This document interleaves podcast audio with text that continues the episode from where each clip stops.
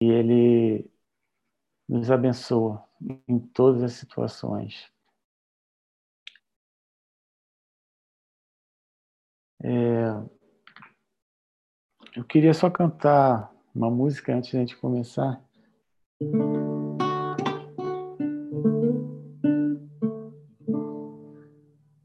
Que tem um estudo, um pequeno estudo que eu fiz, mas eu queria cantar essa música. Se vocês conhecem, vocês podem me acompanhar. Quero voltar ao início de tudo, encontrar-me contigo, Senhor. Quero rever meus conceitos, valores, eu quero reconstruir Vou regressar ao caminho, vou ver as primeiras obras, Senhor. Eu me arrependo, Senhor, me arrependo, Senhor, me arrependo, Senhor. Eu quero voltar ao primeiro amor, ao primeiro amor. Eu quero voltar a Deus. Eu quero voltar ao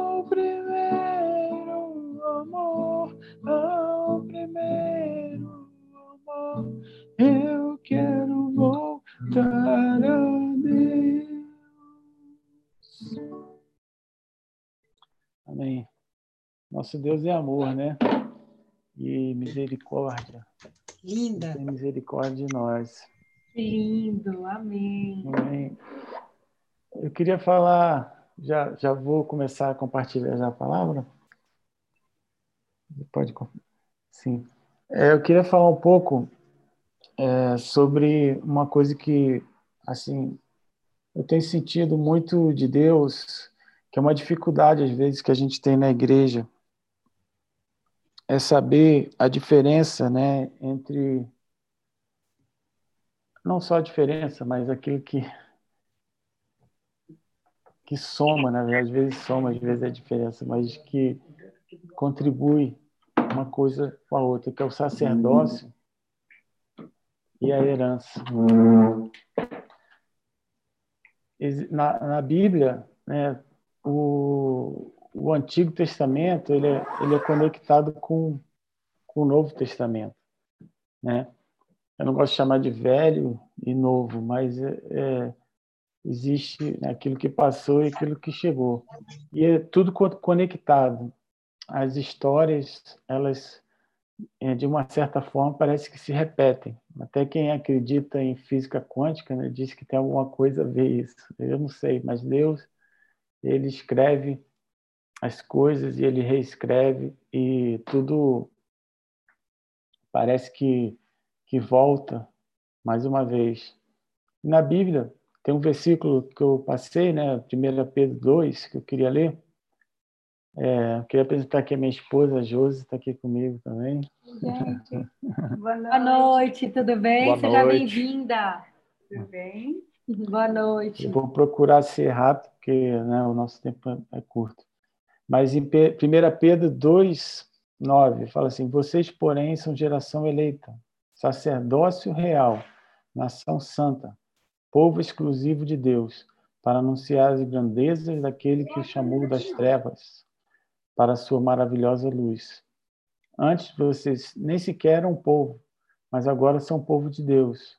Não haviam recebido misericórdia, mas agora a receberam. É, é interessante a gente ver isso aqui. Tem uma palavrinha aqui que, quando a gente lê rápido o versículo, a gente não entende. Que fala assim: que nós somos geração eleita, sacerdócio real. Então, é, em outras é, traduções falam assim, reis e sacerdotes. E a Bíblia, a gente passa assim, né? Sacerdócio real parece que é um sacerdote, nós somos sacerdotes, simplesmente. Mas existe uma diferença muito grande aqui, que é essa parte do real. Na verdade, algumas traduções falam reis e sacerdotes, mas a verdade é que nós somos parte desse reino. Jesus, ele é rei, né? E também sacerdote. E isso aí não foi uma nova doutrina que Jesus ensinou, mas está escrito na Bíblia, no Antigo Testamento, né? É, conta a história de um rei, rei de Salém, né? que vem o nome Jerusalém, Jerusalém, o rei de Salém, Melquisedeque, ele se encontrou com Abraão e ele abençoou Abraão, né? Bendito seja Abraão, Deus, é, pelo Deus Altíssimo, Criador dos céus e da terra. E bendito seja o Deus Altíssimo que entregou seus inimigos em suas mãos. E Abraão lhe deu dízimo. Tá ligado. Vai lá no, na imagem. Desativei. Aqui, isso, tá, essa passagem está em Gênesis 15, 18, quem quiser anotar. Então, aqui fala de um rei, Melquisedeque, e, e era um rei sacerdote. Né? E qual a diferença do rei para o sacerdote? É, eu vou explicar melhor. O sacerdote é aquele que serve, né? Ele cuidava no Antigo Testamento das, da casa do Senhor, ele cuidava das coisas de Deus, da arca da aliança, dos utensílios da casa ele era um servidor. E o rei, né, aquele que tem autoridade, que tem o poder nas mãos. E embora não pareça, né, os sacerdotes eles foram com o tempo crescendo muito e ficando muito importantes. Muitos se tornaram reis também, mas é, eles não eram a autoridade máxima, maior do país. Né? E a Bíblia nos fala isso lá em Gênesis, no começo. E, e depois, mais à frente, também na história do, de Davi. Davi era um rei, né? Ele foi ungido por, pelo profeta Samuel. E uma vez, quando ele foi trazer a arca da aliança de volta para Israel, é, teve aquela história dos homens que, que caíram ao tocar a arca, era assim o poder de Deus muito forte ali. E da outra vez eles tentaram novamente trazer a arca para Jerusalém. E, e ali Davi se vestiu com a roupa do sacerdote e começou a dançar diante de Deus. E se alegrar. Ele abençoou a todos, ele deu alimento para todo o povo. E quando a esposa de Davi, Mical, viu Davi vestido de sacerdote, ela não gostou, porque o rei se vestia com um manto, um manto de rei, ele tinha autoridade, ele tinha poder. E quando Davi tirou o manto né, real e se vestiu com a roupa de sacerdote, ele estava se rebaixando ele estava se humilhando, ele estava ali deixando é, de ser rei para sacrificar, né? para servir. Eu, ela não gostou daquilo e, e, e até que por causa disso, né? Ela ficou estéril, não teve mais filhos e Deus não se alegrou né, da vida dela. Mas foi o segundo caso. Um rei, o rei Davi, ele se tornou sacerdote.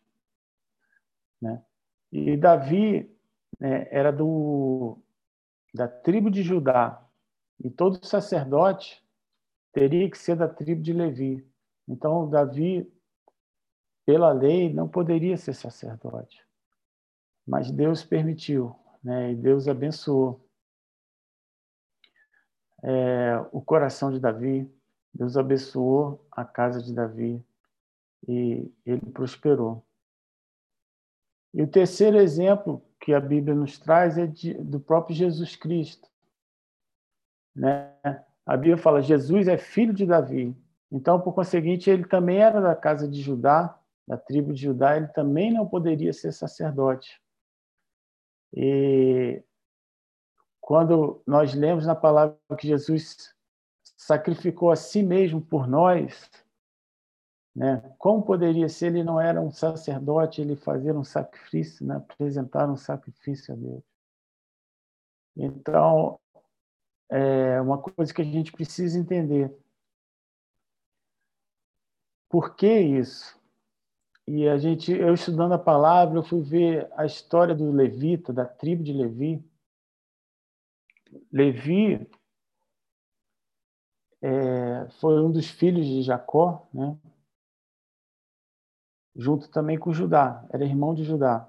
Só que ele ele teve um, um fato na vida dele que gerou é, uma maldição para ele, porque ele vingou a filha, a irmã chamada Diná, que tinha sido violentada, e ele vingou de uma maneira muito é, como assim, muito raivosa, muito vil. Ele matou todos os homens da cidade, daquela cidade, enquanto eles é, estavam tinham feito uma aliança né, com Jacó de, de seguir a palavra de Deus e tinham feito até circuncisão.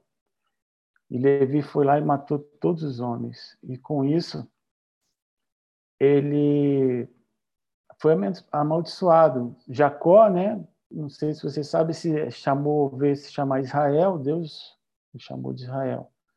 E na bênção que ele foi dar aos filhos, aos doze filhos, está lá em Gênesis 49, é, Israel amaldiçoou Levi e falou: é, Simeão e Levi são irmãos, suas espadas são armas de violência. Que eu não entre no conselho deles, nem participe da sua assembleia, porque em sua ira mataram homens e a bel prazer aleijaram bois, cortando-lhes o tendão. Maldita seja sua ira tão tremenda, a sua fúria, e a sua fúria tão cruel. Eu os dividirei pelas terras de Jacó e os dispersarei em, dispersarei em Israel. E depois disso, é, o que, que aconteceu? os levitas, eles cuidavam das coisas de Deus, Deus os abençoou, dando né, essa honra de cuidar da casa do Senhor. É, eu não vou entrar em todos esses versículos, mas uma coisa Deus falou: os levitas não terão herança em Israel. Então, é, todo Israel foi dividido quando eles, quando eles passaram no Rio Jordão, só que os levitas não tinham terras, era a única tribo que não tinha terra em Israel. E por causa desse fato, né, eles eh, não tinham terra, mas a herança deles era o Senhor. E eles é, se redimiram através desse ministério. E eles apresentaram o sacrifício a Deus né, todos os dias e perdoavam o pecado do povo. Só que quando Jesus chegou, né? Jesus, filho de Davi, qual é a grande diferença que tem no ministério de Jesus? Ele restaurou né, essa herança, que é o que eu queria falar com vocês. É, Jesus restaurou a herança. Por quê? Agora, Jesus fala que nós somos filhos de Deus. Nós, ele chamava Deus de Pai e nos ensina a oração do Pai Nosso, né, que é chamar a Deus de Pai. Ninguém chamava Deus de Pai antes. Então, Jesus restaura é, o ministério de Melquisedeque e ele nos dá a, o direito de sermos filhos, filhos de Deus Pai. E como filhos, o que, que acontece com a gente? A gente tem herança. E qual é a diferença da, da herança, de quem, tem, de quem é filho para quem é servo. Né?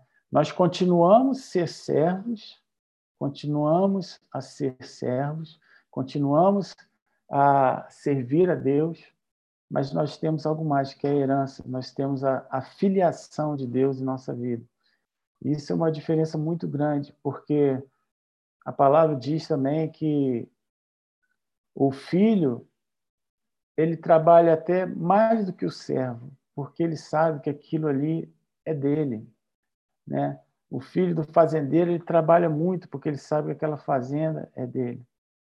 E nós, como filhos, nosso relacionamento com Deus e nosso relacionamento com a obra de Deus é muito maior do que apenas de servos, porque o servo ele trabalha em troca de um salário, né?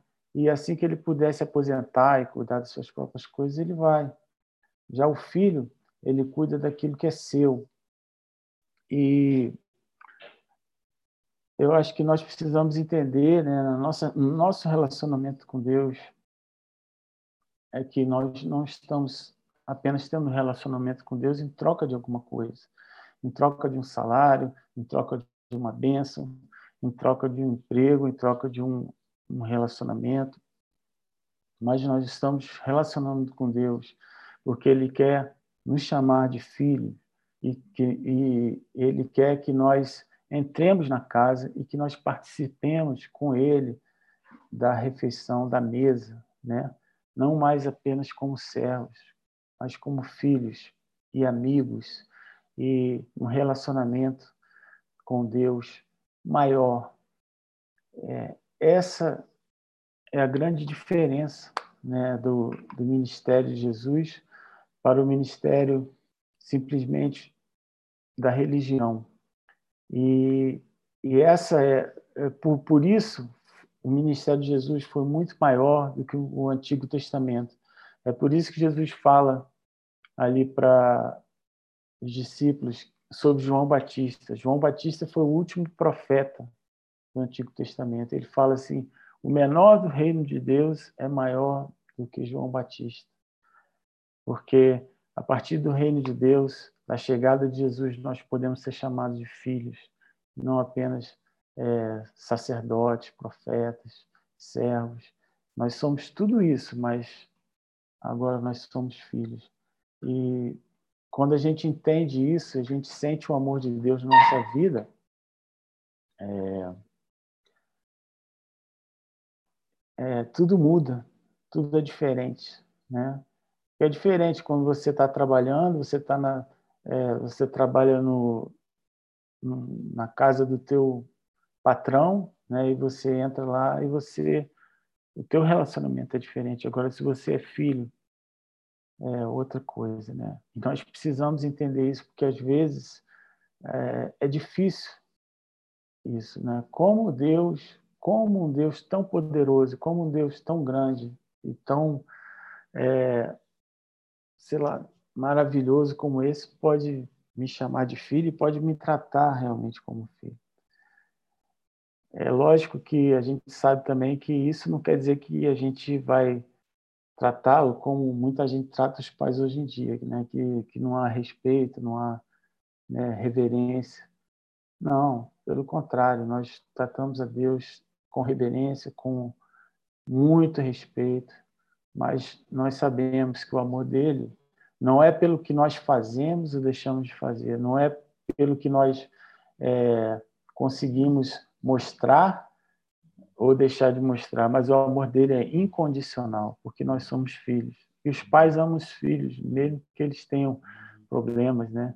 mesmo que eles passem por situações. Então, nós nos achegamos a ele com com outro tipo né, de, de relacionamento, um relacionamento realmente de pai e filho. Eu acho que isso é muito importante a gente entender no nosso dia a dia. Então, eu vou parar agora né, para ver se tem alguma pergunta, alguma dúvida. Né?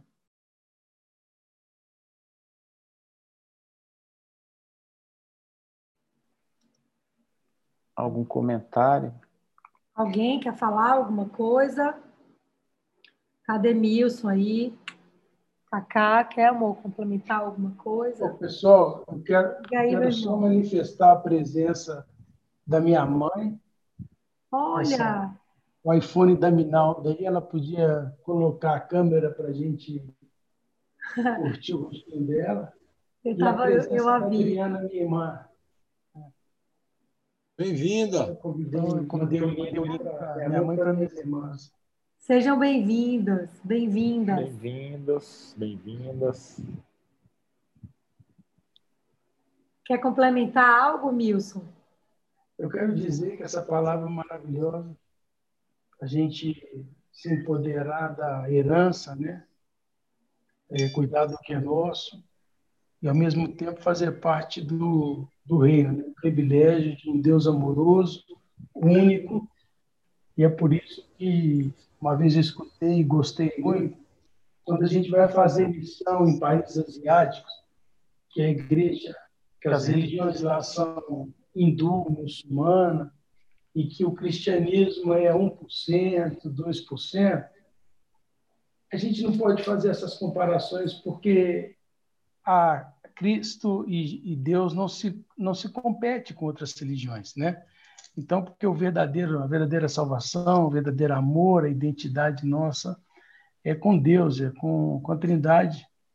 Então, não adianta a gente ficar chateado, desanimado, quando alguém vai para uma missão onde não há cristianismo naquele país, porque estão comparando o cristianismo com outras coisas que não é, que não representam o Deus verdadeiro que a gente serve, né? Que por amor também se fez homem e, e nos dá o privilégio de sermos chamados de filhos e herdar a salvação, tudo que é dele, o reino dos céus. É isso.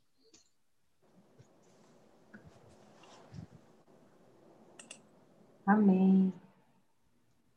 Celina, quer falar alguma coisa? Estou querendo ouvir os universitários.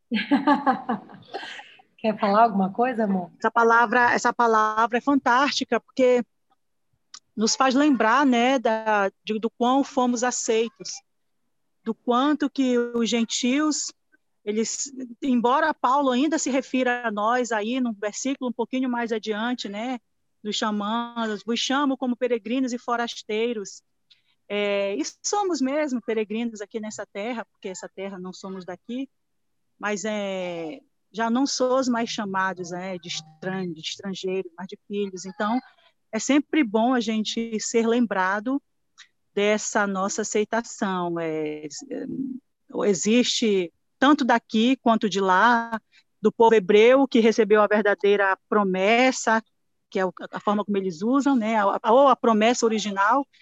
Existe essa alguns essa essa porfia, mas existe daqui também, né, como que se nós tivéssemos os gentios que foram alcançados, que somos nós e que somos, fomos chamados pelo real pastor, pelo pastor supremo, né, para exercer sim esse sacerdócio real, mas agora somos chamados de filhos.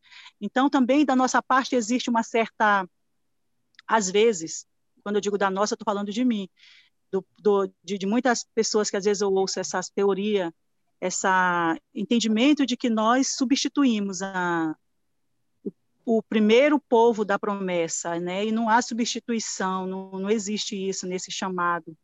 Existiu uma agregação.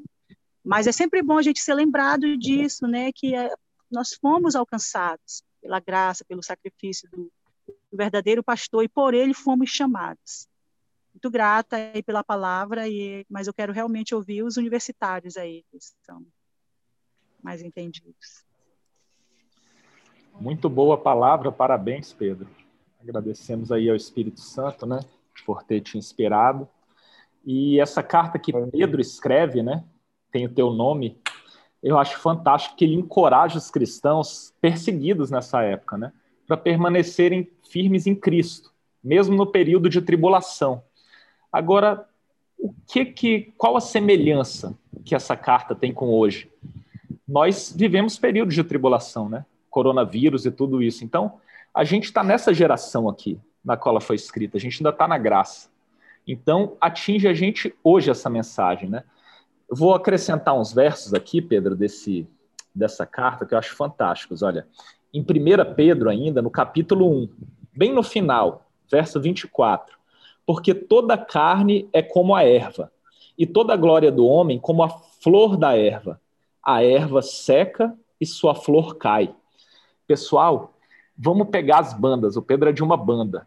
Qual banda de 30 anos atrás que ainda faz sucesso? Normalmente elas são esquecidas, né? Fazem uma música e cai, murcha, passa e vem outra e passa e vem outra e passa, né? Vamos lá, 80 anos atrás, qual banda que ainda é lembrada? Aí vai diminuindo. Há 100 anos atrás. Então, cai, murcha e vem outras, né? Agora, olha que fantástico o verso 25 desse capítulo 1. Mas a palavra do Senhor permanece para sempre há quantos mil anos que permanecem a palavra do Senhor? Tem mais de dois mil só da época da crucificação de Cristo, né? E antes a gente ainda pega muitos anos aí. E ele continua no verso.